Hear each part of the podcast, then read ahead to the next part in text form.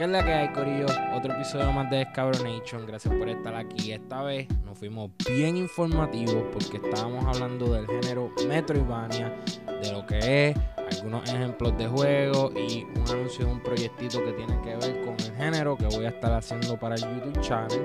So, pendiente al episodio. Eh, me equivoqué en alguna de las fechas que dije, so las corregí en el video con algunos de los releases de los titles que estoy hablando y esas cosas, pero lo corregí todo eh, con los textos del video. Así que, mía mía, Corillo, vamos a mejorar eso.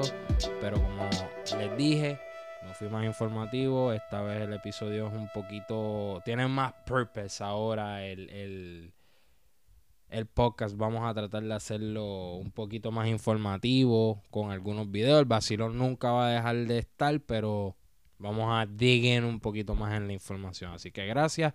Eh, quédense ahí. Y nada, cabrones. Gracias. Vaya, hablamos. Dale play a esa pendeja. Bueno, les dije que les había traído dos trailers que iba a estar racionando. Eh, el primero es de la serie de Netflix que se llama Jupiter Legacy. Esto supuestamente es un trailer de superhéroes. La quiero ver y reaccionar. Lo quise, llevo un par de días. Porque este trailer salió ya hace par de días. No lo he visto porque quería reaccionar aquí con ustedes. Pero quiero verlo bien, cabrón, con el interés de que alguien me roncó de que esto iba a ser la, la, competencia de The Boys. The Boys, el, show original de Amazon, que es de superhéroes, eh, basado en el cómic de Image Comics. Este, si no han visto The Boys, les recomiendo que vayan al canal de. Ni que al canal, que vayan a fucking Amazon y que lo vean, que de verdad el show está súper cabrón. Este, puede ser que en algún momento lo revisitemos cuando empiece la tercera season aquí en Descabronation. So, en algún futuro hablaremos de The Boys, pero por ahora vamos a hablar de Jupiter Legacy, que tengo aquí el trailer. Le voy a dar play. Bueno, le estoy dando play en 3, 2, 1. Nos fuimos, Corillo. Vamos a ver de qué se trata esta pendeja.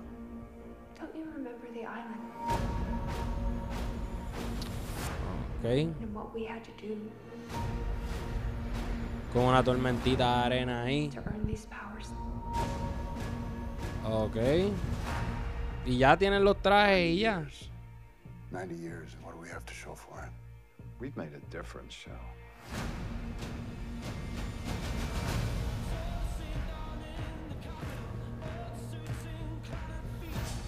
What was Dad like when he was younger? Nothing ever rattled him faster. Sí, ellos son como una familia al parecer. Mark Miller. Brandon, Chloe, everything you do is a reflection on this family. You have to be the ideal. No one can live up to the ideal. Okay, una fuertota. Tanto jodidos, so parece que va a haber un par de golpes ahí. Ok, tenemos un eléctrico. Están sangrando.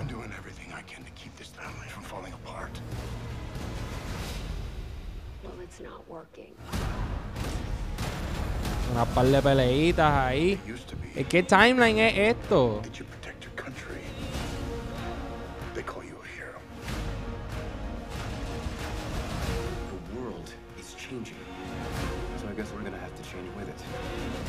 Ok, ninja, que no puede faltar nunca en un fucking comic book uh, show. I don't know whether I can do this anymore. Live forever. You do the right thing. Somebody dies. You do the wrong thing. Somebody dies. Okay. So what would you do if you were the one calling the shots?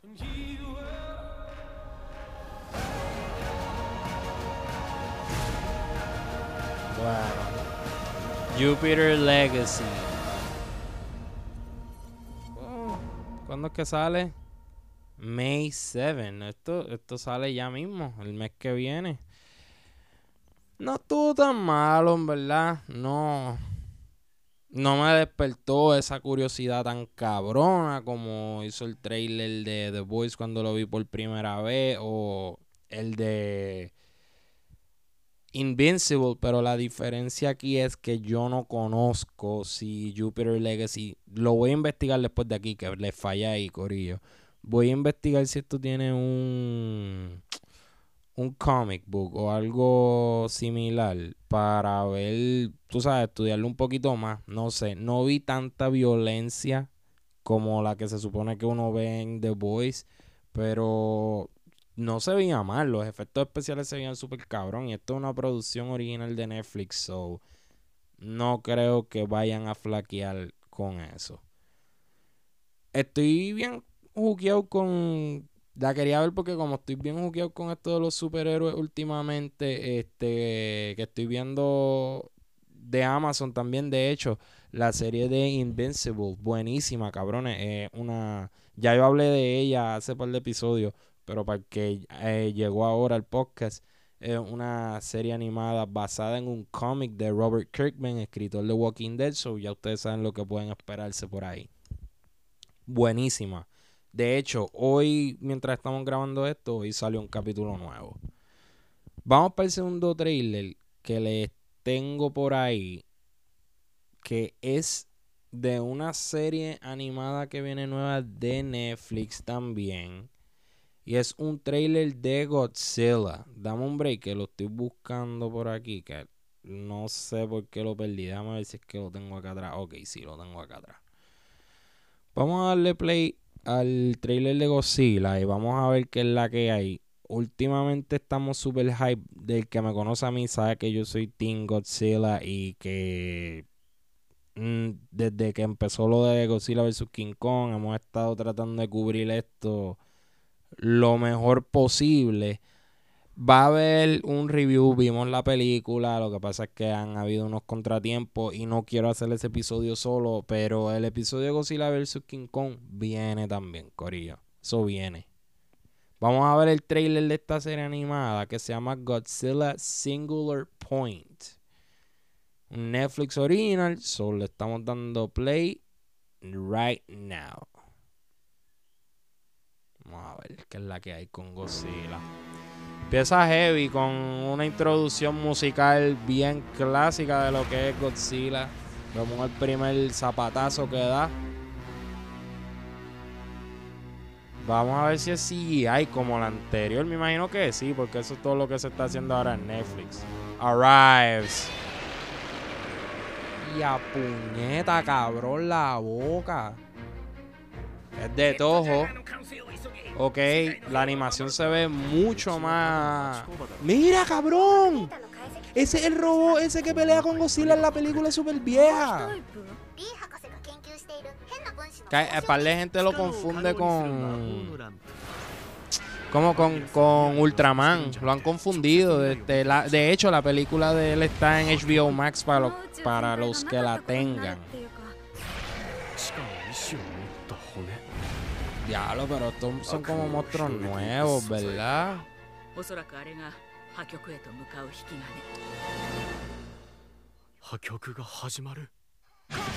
Diablo, cabrón. Esa Godzilla se ve clasiquísimo. Estos son monstruos nuevos. Yo no he visto la mayoría de estos Kaijuns. O es que yo soy un fucking noob.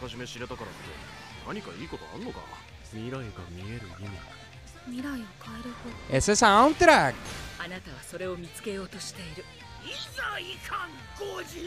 Y no hay tanto CGI, viste, obviamente los monstruos, pero cabrón, ¿is that fucking Shin Godzilla? Godzilla Singular Point.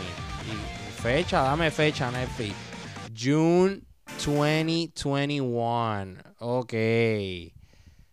Wow.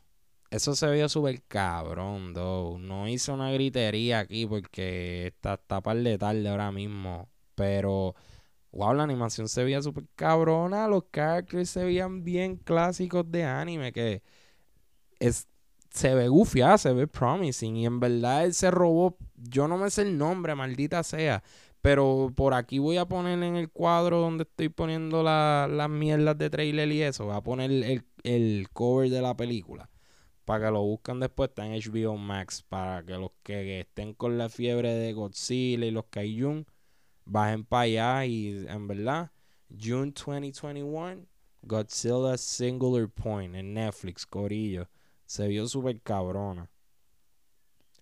Ok. Ya que saqué eso del medio, vamos al tema principal de lo que quería hablar hoy, que es de un proyectito que me voy a estar dando la tarea de hacer. Que es que voy a estar yéndome un poquito más informativo.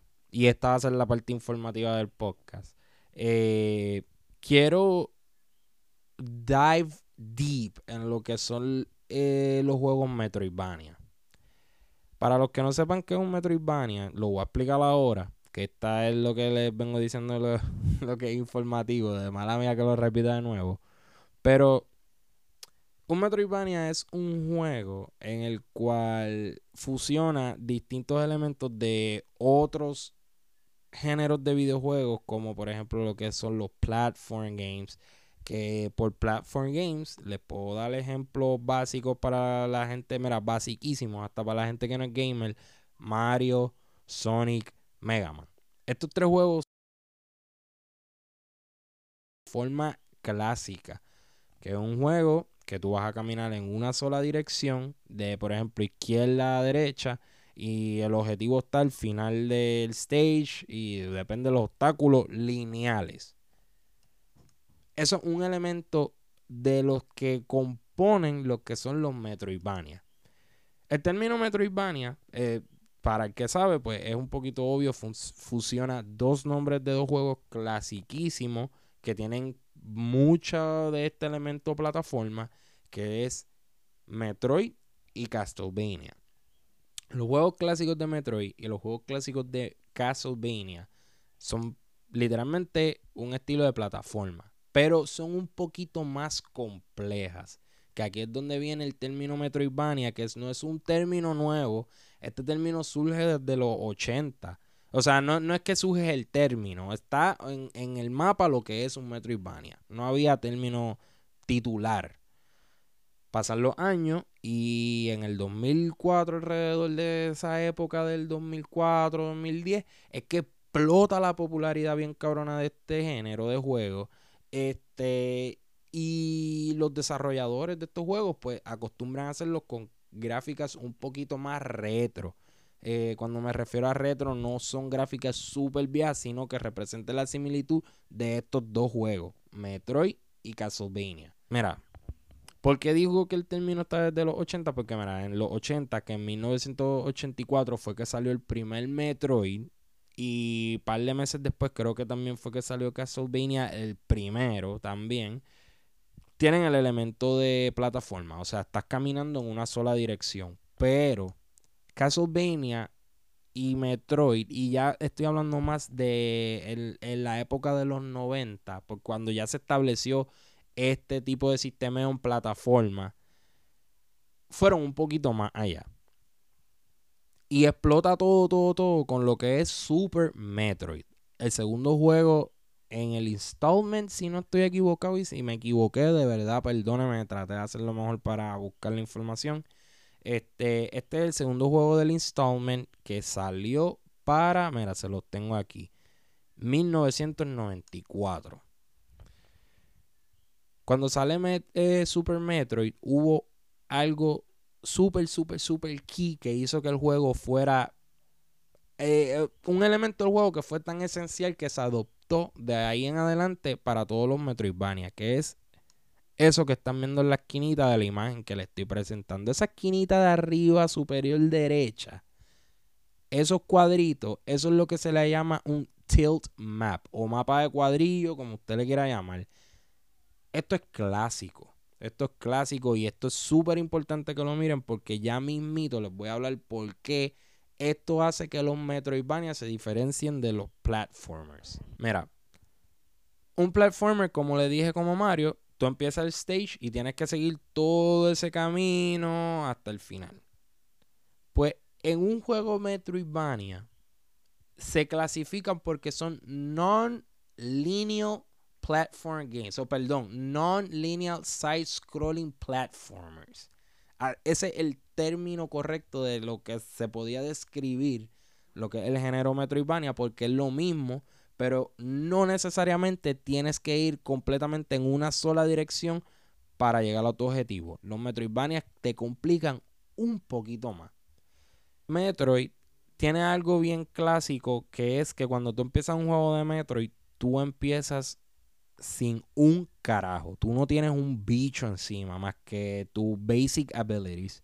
Y todos los Metroidvania empiezan igual. Tú empiezas con un carajo más que tus habilidades básicas. Según tú vayas explorando este mapa de cuadrillo, que les voy a poner al lado a cómo si son los mapas, que lo pueden ver ahí como lo están viendo ahora. Eso es un mapa de un juego Metroidvania. Siempre van a ser así o similares. No es un mapa que te describe perfectamente el lugar, pero te dice, mira, aquí hay dos salidas. O para arriba o para abajo en este room. No vas a poder salir de ninguna manera. O en este otro cuarto puedes salir o por la izquierda o por abajo. Estas son las únicas dos salidas de este cuarto. ¿Qué pasa? Esto ayuda a que la persona que está jugando sienta una necesidad de querer como que ir descubriendo el mapa. Porque también cuando vas empezando, el mapa no está desbloqueado completo. Es como los juegos clásicos de siempre, que tú podías ver como que el tamaño del mapa, pero estaba como que con sombra hasta que explorara esa región o whatever.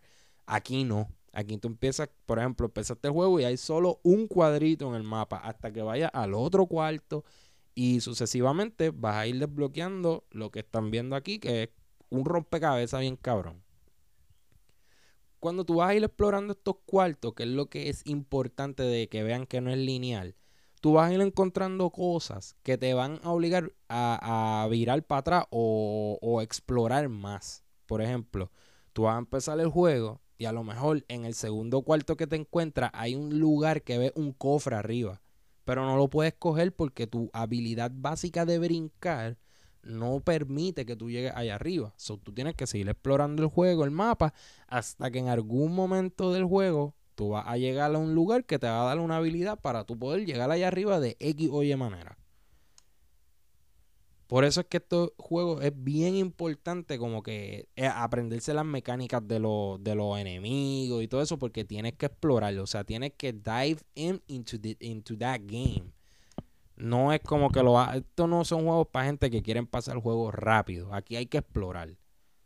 El término de Metroidvania mm, es más apegado a lo que es Metroid por cuestión de lo de el, upgrading de el personaje y lo que es el mapa de cuadrillo, que esos son como que dos elementos súper importantes de los Metroidvania. De Castlevania, basically lo que sacaron más es el aspecto RPG. Porque mira, hubo un tiempo que Castlevania pues era un juego de plataforma regular. Y nada, Corillo, como que como todo juego, se, o sea, era para pasarlo los obstáculos del juego, pero a la gente, tú sabes, el, gaming industry cambió, empezó a crecer, eh, empezaron a entrar nuevos gustos la gente encontraba estos juegos un poquito tedioso de pasar y como que fueron perdiendo un poco popularidad. Hasta que entra eh, esta persona, a estas dos super personas importantes que son, les voy a decir ahora, mira. Mira, muchos piensan que el individuo Koji Igarashi fue el director del juego Castlevania Symphony of the Night, que es el juego que explotó esto como tal del género Metroidvania. ¿Por qué no fue Metroid, ya que tiene tantos elementos de Metroid y no fue y fue Castlevania? Eso está un poquito sketchy contestar, pero les voy a contestar según lo que yo entendí del research que hice. Mira, en realidad, el que dirigió el juego de Symphony of the Night se llama Toto Hajihara. Junto a Koji Igarashi, los dos hicieron un concepto, eh, los dos trabajaban para Konami. Ellos querían eh, hacer un concepto y les dijeron que de una lista que tenía Konami escogieran el juego que les interesaban y que podían trabajar en él. Ellos vieron eh, Castlevania Symphony of the Night y pues dijeron, mira, vamos a meter mano en este proyecto, me interesa. Y lo que fue Toto Heiji Hara y Koji Igarashi introdujeron a Castlevania Symphony of the Night elementos RPG. ¿A qué me refiero con los elementos RPG? Fue que ellos introducieron eh, uso de items. Items como pociones para subirte la vida, eh, pociones para subirte la magia o tu barra de habilidades, eh, distintos weapons, depende del juego, depende del juego. Pero Symphony of the Night lo hizo bien cabrón porque tenía items consumibles para tu muñeco, de, o sea, los stats, la vida y todo eso, y tenía weapons también. So, esto como que cogió lo que era un Castlevania y lo, lo evolucionó bien cabrón, ¿me entiendes? Ya, o sea, viral y hacer un juego Castlevania que no fuera como Symphony of the Night, era como devolucionar la, la franquicia. Nada, el juego tuvo una popularidad hija de puta. El juego quiero de hecho anunciarles que ese es el proyecto que con ese es el que vamos a empezar el proyecto porque vamos a estar jugando la mayoría de los Metroidvanias que podamos jugar. Y qué mejor que empezar con uno clásico como Castlevania Symphony of the Night. En este juego usamos un personaje que se llama Alucard, hijo de Drácula. Mira qué fucking genios son esta gente. Que pusieron el nombre de Drácula al revés. O sea, cabrón, eso es como tú coges el personaje de Cars y en vez de que se llame carro, se llame Orrak. Cabrón, that's fucking genius. Eso es fucking genio. So, wow, sí. Va nada, eh, usa a Alucard, este, hijo de Drácula. El juego comienza eh, en el juego anterior. So, para la gente que me vea haciendo el gameplay, si encuentran que, como que diablo, no está usando el character que usaste el primero, pues ya investigué, Corillo. Es porque el juego empieza en el final boss fight del juego anterior que se llamaba Castlevania X, que fue un juego que salió para el East, y al East me refiero a Japón.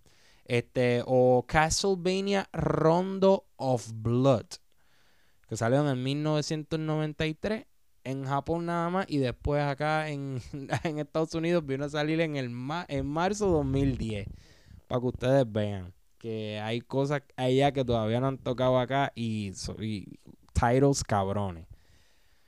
Nada, Corillo, yo voy a empezar con Symphony of the Night porque de verdad eh, lo tengo desde hace tiempo. He querido jugarlo, nunca lo he hecho, me lo han recomendado un montón. Y tengo un montón de Metroidvania ahí que he querido eh, jugar para hacer los gameplays y grabarlos para el canal, para Descabronation Gaming. No he podido porque se me hizo bien difícil cómo iba a empezar a hacer esto. Y dije, mira, ¿sabes qué? vamos a tomarlo un poquito en serio, vamos a informarnos, vamos a darle un poquito de información a la gente antes de jugar, porque también antes eh, voy a tratar de hacer el gameplay diciendo facts del juego. A lo mejor eso me dure los primeros episodios, lo que voy jugando, después se me acaban, tú sabes, la información y el gameplay a lo mejor dura más. Vamos a experimentar cómo me va, pero lo voy a experimentar con Symphony of the Night eh, ya que tengo un montón de Metroidvania que son modernos, gente, porque esto es otra cosa que les quería decir. Esto es un género que, eh, como les dije, explotó en el 2004, bien cabrón, explotó en el 2004 con juegos modernos de la época, o sea, del 2004 como Cave, Cave Stories, eh, La Mulana. Son juegos que hicieron que este género de Metroidvania como que volviera. Entonces la gente decía, diablo, pero mira, eh, Symphony of the Night es un juego viejo y es bien similar a estos juegos y tú sabes, empezaron a mezclar los clásicos con los modernos y todo eso. Nunca he jugado La Mulana porque creo que es un juego que salió para PS Vita nada más y eh, para computadora. Pero sí jugué Cave Stories back then, súper entretenido el juego. Y nada, de verdad que fue eh, una experiencia bastante buena. Y comparado con todos los otros platforms que me encantan, que eso es otra cosa que le hablé de los platforms aquí tengo un cojón de platforms que también se van a jugar, pero nos vamos a enfocar bien duro en los Metroidvania.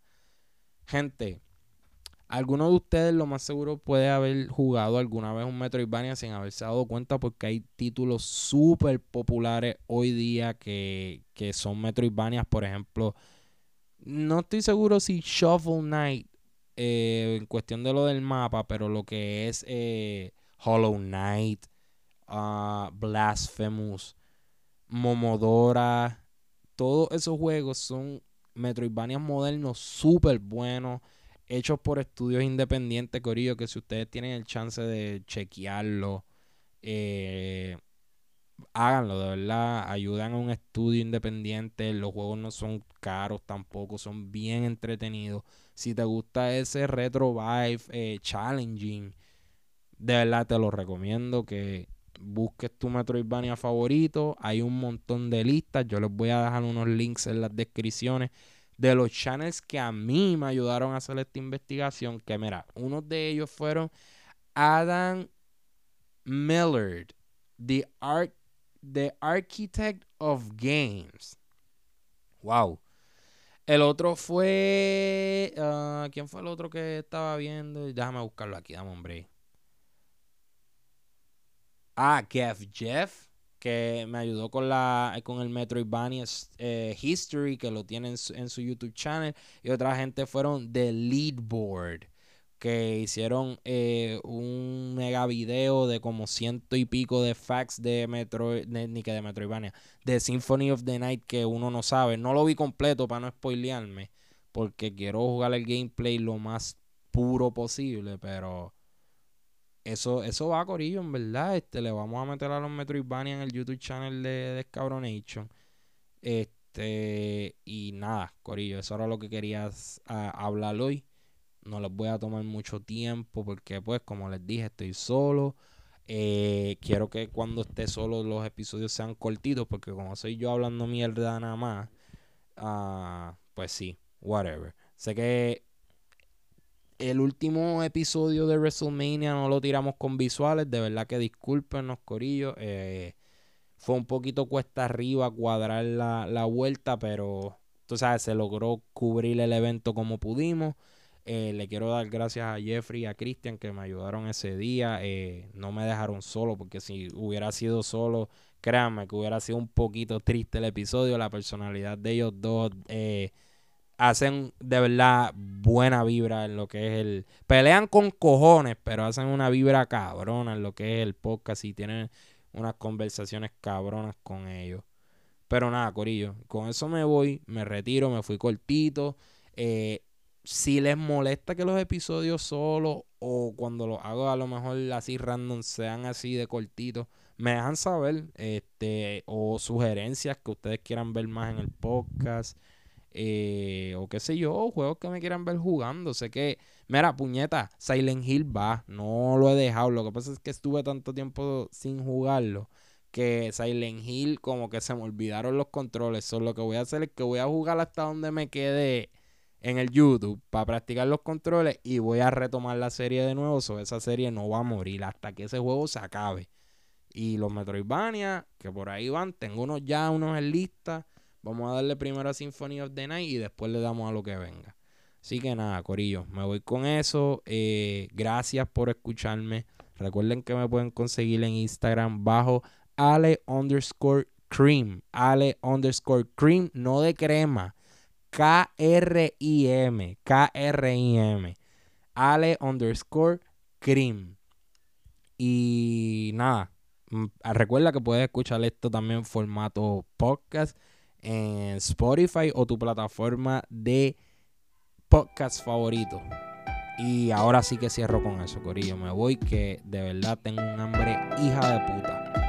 Los quiero y gracias por estar aquí a los que han estado aquí siempre y a los nuevos. Gracias por escuchar. Espero que este episodio les deje ver otra faceta de lo que ha sido el podcast, que ha sido una jodera cabrona, pero ahora vamos un poquito más serio con esto.